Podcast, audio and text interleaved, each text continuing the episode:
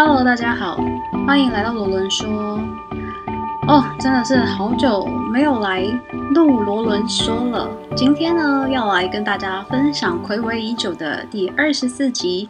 那么这一集呢，是关于韩国国民 MC 刘在熙的成名之路。那么作者呢，是一位在韩国传播圈非常知名的脚本作家，他叫做金荣柱。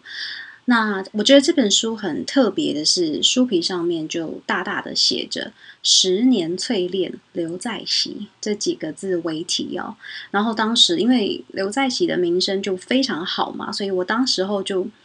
就完全就被这几个字吸引了，我就二话不说买下它。那这本书的书皮下面，除了这几个字之外，还有两行字写着：“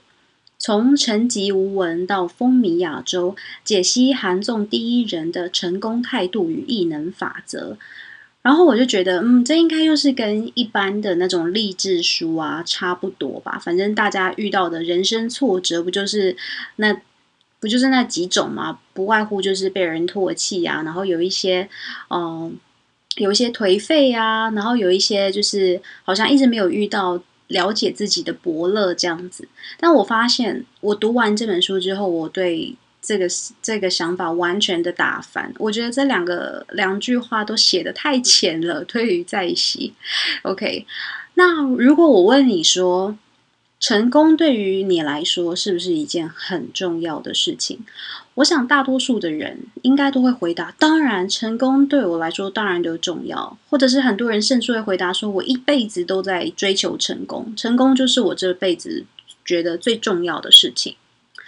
但是呢，我在看完这本书之后，有一个很大的体悟，就是我发现成功它不是一个结果。它不是一个成就，它只是一个形容词，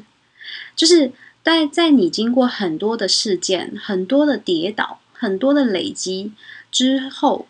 所获得的其中一个形容词，还不是唯一一个。可是很多人都会误以为它就是一个完美的结果。我为什么这样子说呢？因为在这本书当中会。叙述到刘在熙他的成名之路有多么的艰辛之外，还叙述到了很大的一部分是他在成名之后，他仍然是做了非常非常多的尝试，他他一直在努力，一直在不懈的去创造，一直在活络他对于娱乐事业、对于谐星、对于搞笑这份志业的想象，跟他的。他的一种梦想吧，可是这个梦想是没有终点的，他会一直一直实践到他生命的终结，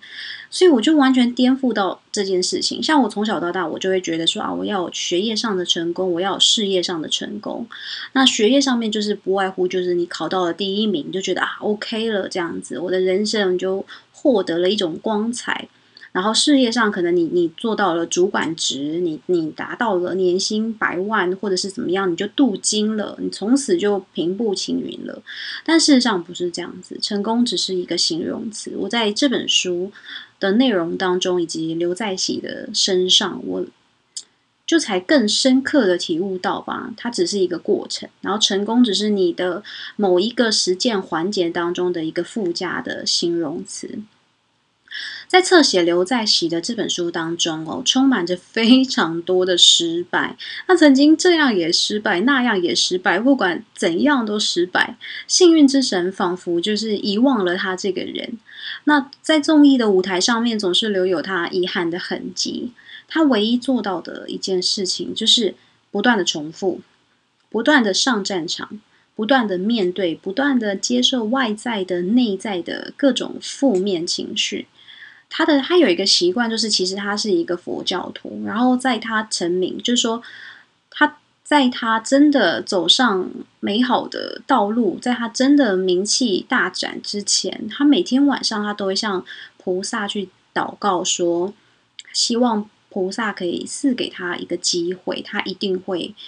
一定会就是不负大家的期待，然后一定会带来很多的欢笑。只要有这么一次机会降临在他身上就好了。可是他的乐观不是因为就是他的面对不是来自于他有多乐观，他每次的祷告都是带着极大的悲伤在祷告的。但他为什么还是坚持着呢？因为他真的很喜欢自己在做的事情。我觉得每个人的内在都会有一个声音，就是你一定知道你的内在，当你在做一件事情的时候，即便你再痛苦，可是只要这件事情是你真的想做的，你的内在他会叫你不要停下来。不要停止尝试。然后书中很有趣的是说，他一开始开篇他就提到，他人生当中的第一场签名会是办在菜市场，而且一个小时下来呢，他只签了两个名字，一个是场地的费用的签收，然后第二个是肉店老板装肉的塑胶袋。甚至有一年冬天呢，他顶着非常寒冷的天气，然后主持一场活动，当时的主持费用呢，就是竟然。就是主办方竟然都给他零钱，那他也只好就是随便跟一个摊贩要一个塑胶袋装起来，然后想要赶快下班嘛，离开活动现场。结果就遇到了一大群就是恶作剧的女学生，然后呢，女学生就围堵他，他就吓得赶快加快脚步离开，结果反而跌倒。然后他跌倒之后，原本怀里揣着的零钱就全部撒出来一地，然后超多民众都在围观的，可是他。就没办法，因为钱撒在地上，你总不能不捡起来吧？所以他就只好当着众目睽睽把钱一点一点的捡起来。那当时候也有一些学生帮忙捡啊，他原本就想说哇很温暖，就是还是路人就还是有在帮助他。结果他们竟然捡了钱就拔腿狂奔，然后他也大傻眼，可是他只能赶快把自己可以捡的钱都赶快捡回来。结果他最后捡回来主持费根本不到他原本费用的一半。讲到这里的时候，我就。就是你们应该也觉得他他真的超惨的吧？我就也开始回想起一些生命当中比较不是那么好的回忆哦。就是你们也可以想想看，有没有什么是你在很坚持的过程，你在努力实现梦想的过程当中，然后遇到像这样子的比较不好的事件，然后让人会很想放弃。我因为我觉得人是一种很特别的物种，要很坚强也可以很坚强，要很脆弱也可以很脆弱。如果是我遇到这么难堪的状况，我很可能就就会放弃了。跟大家分享一个，就是我在阅读到这一段的时候，第一时间出现在我脑海当中的事件，就是我之前啊是当过一阵子的合唱团的老师，然后我当时候是一边在做着我的行销的工作，然后。下班了之后去做这件事情，那我为什么会花自己花那么多的时间在在当老师这件事情？因为我自己从小是一个脾气比较不好的小孩，可是我从很小的时候，我就是在合唱团里面唱歌。那一开始一开始的时候，我我就是那种很喜欢争强好胜，然后得理不饶人，很骄傲的小孩。可是我在合唱的熏陶中，在合唱的世界里。我就学会什么叫做和别人一起合作，而不是一枝独秀、自以为是就会有比较好的结果。然后当时候会参参加大大小小的表演还有比赛嘛，我就发现，在合唱的世界当中，是你要跟别人合作，然后你甚至是要把，嗯，比遇到比较不优秀的同学或同伴，不是说用这种打击的方式，然后用这种比较超越他的方式，你只会让结果更糟，而是你要。付出爱心，付出同理心，然后让对方也变得更好，两个人一起好，才会创造出更好的结果。后来长大之后啊，我在很多的合唱作品里面也找到了很多对应生活当中的一些困顿的时候，找到很多希望，治愈自己的伤痛。所以我非常的喜欢合唱这件事情。那后来我就非常的致力于传承这份精神啊，我就也不断花费许多的精力在教学上。直到前几年，我遇到一个很备受打击的状况之后，我才停止这个工作。当时在我的合唱团里面，我的合唱团是大学生的合唱团，然后有一位学生，他的能力不是很好，然后可是他非常非常的努力，然后我非常的，我也特别的支持他，给他很多表现的机会，因为我觉得合唱就是。一个很特别的存在吧，不管你是什么样的背景、什么样的角色，可是你都可以得到机会，你都可以得到表演的机会，可以得到跟群众沟通的机会，不是你永远不是舞台下的人。只要你付出了努力，参加合唱团，你也可以成为在台上演出的人。我觉得这种成就感是人生当中很难得可以拥有的，尤其是在舞台上的表现。所以当时候我就给他很多的支持，然后慢慢的他也学到很多这样的精神吧，他也很乐于分享带动身边的同学。后来呢，就是直到我发现他。曾会跟踪一位他喜欢的女同学。起初我只是觉得应该就是这种大学生情窦初开，不太会拿捏表达喜欢的分寸啦。然后那个女同学她也向我表示困扰，我就把那位我很喜爱的那位。弟子约来开导，我就因为我对他很有信心啊，我带了他三年，我相信他他是单纯诚实而且很良善的人，我就鼓励他说他可以，比如说当那个学妹她遇到什么困难的时候，他可以勇于帮助她啦，可以适当的表示好意呀。那但是跟踪是一个让人家非常倍感压力，而且一个甚至是犯法的行为，非常非常不适当。我就鼓励他，你可以花很多时间让自己变得更好，比如说运动啊，或者是可以在一些适当的时候，比如团体呀，然后找这个学妹聊聊天，让她不要在压力那么大的状况之下，然后了解对方。当时他就他就可能有一点羞愧吧，在我面前就是痛哭流涕，就觉得自己的幼稚的行为感到很激动，这样子，我就反正我就给他很多关怀，我。他也向我承诺说不会再这么做，我就天真的以为事情到此为止。但是结果呢，就是那个学妹向我反映说，当天下午他就又立马去跟踪了那个学妹，所以这个结果就是带给我很大的打击，因为我带了那个学生非常的久，我也一直都都是在创造一个我自以为的良善的环境，我觉得他们应该都。都是一个很正向积极的人，但我没有想到是这样子，可能背后做一套。后来我每次练团的时候，我都处在一种恐惧之中，我都会觉得是我创造了让那个那个同学可以跟踪学妹的机会。后来我就决定，我就痛下一个决定，是我多年以来第一次放弃合唱形式的表演。我就宣布改为是辅导他们个人的歌唱技巧，然后表演就一个个轮流上台练唱，也是一个一个跟我约时间，目的就是希望他们分开训练，让那个同学没有办法再借由哦练团，然后跟踪那个学妹。其实当时的我已经是备受打击的吧，这对我来说是一个很难堪的状况，然后也觉得就是一个对我。的教学精神来说，是一个很重大的打击。这个事件也是彻底的颠覆我的认知。所以学期结束之后，我就将这个合唱团交给学声乐专业的学妹，我自己就不再教学了。但是当然啦，虽然这是一个很悲伤的分享，可是我仍然相信音乐是美好的。只是可能人性真的是没有那么容易征服吧。我也相信这个结果应该当时有很多综合的因素啦。我也。不是那么的成熟，也许有一天我更加能力齐备的时候，我会再回到这个领域，然后会再去克服这个困难，然后去实践我的梦想吧。那回到刘在熙，在面对这些无止境的打击的时候啊，他当然也想过说，就是沉浸在悲伤之中，可是他。他就是面对镜头，他还是没有办法克制的，会很紧张，因为他很怕自己失去这个机会。后，但是每一次都不成功啊，默默无名的努力了好几年，他觉得自己年纪也到了，于是他就毅然决然的跑去当兵。那在他当兵的时候，他就遇到一位为对他有莫大影响的同期。我觉得这应该也是佛祖觉得他可能祷告到。一个程度了吧，就决定派出给他一个转捩点这样子。那当时他遇到的同期就是当时名气已经非常大大的影星李正宰。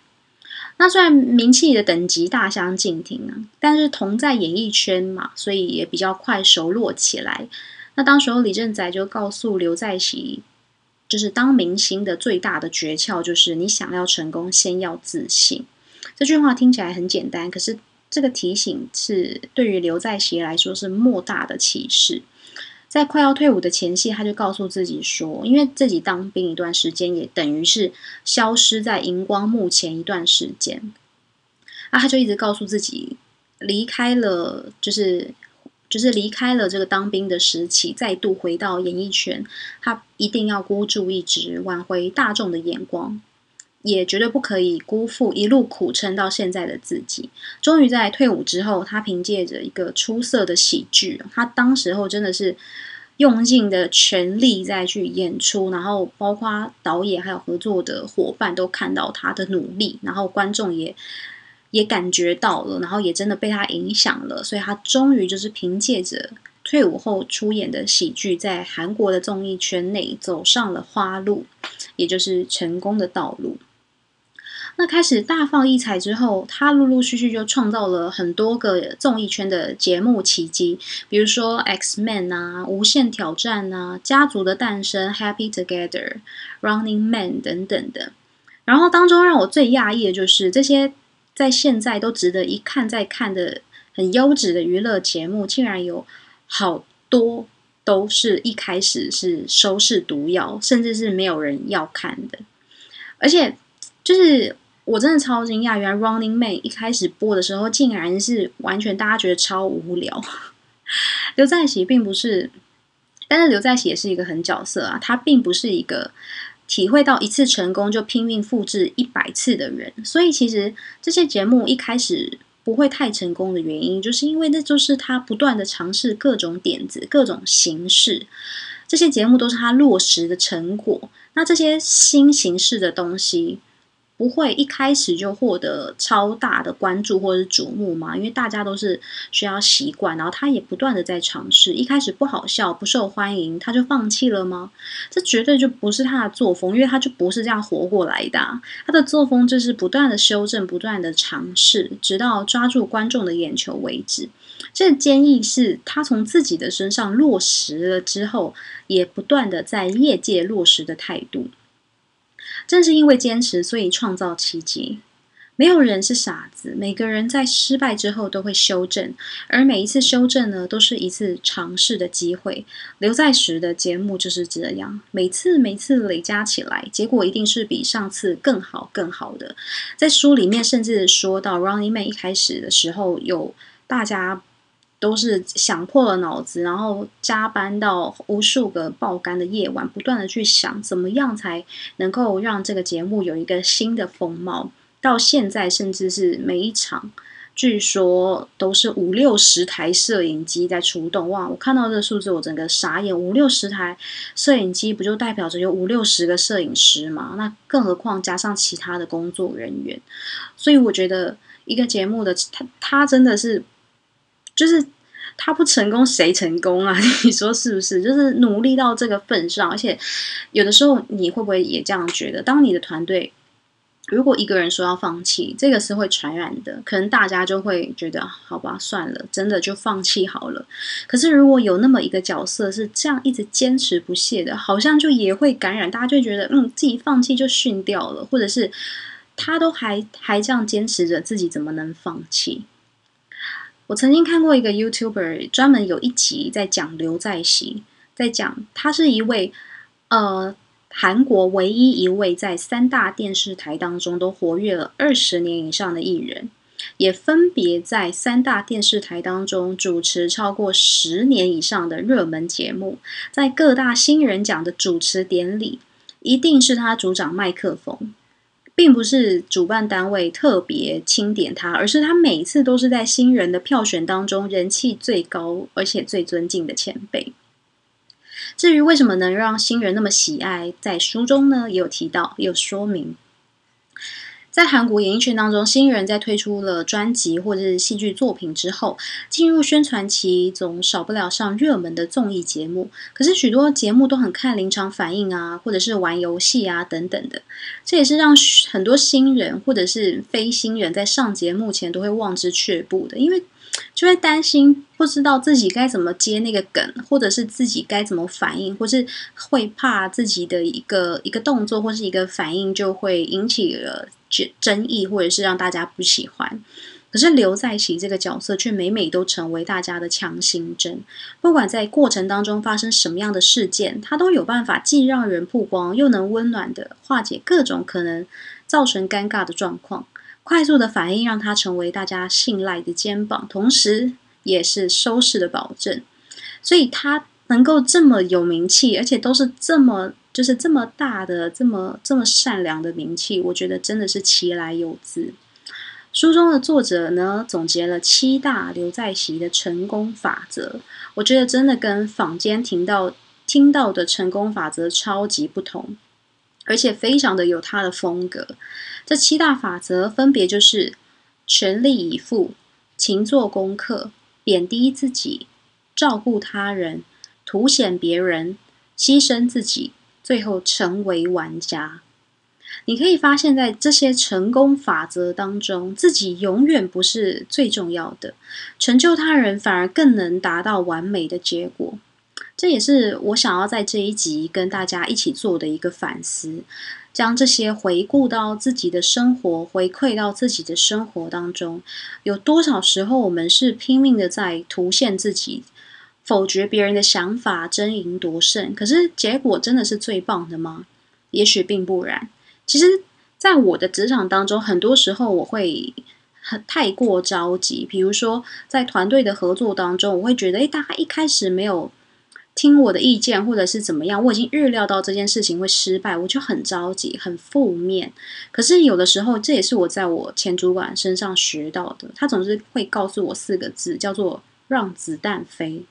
有的时候，你不透过一个实践的过程，你可能。你可能让别人的想法先实践，说不定诶，他的想法真的实践的很好，这也颠覆了你的经验。有的时候不要太相信自己，或者是自己真的不是那么重要。每个人都有自己追逐的目标，也许如果你一直没有达到自己想要的效果，也许你可以考虑用用看在习的成功法则试试看，会得到意想不到的结果。但无论如何，在走上自己想要的道路之前，或者是在完成自己想要做的事之前，记住，坚持就是胜利。跟大家共勉之。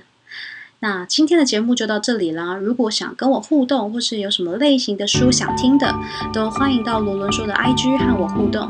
最后，祝福大家都在不远的将来上走上花路。像我就希望罗伦说的 IG 追踪粉丝可以破千。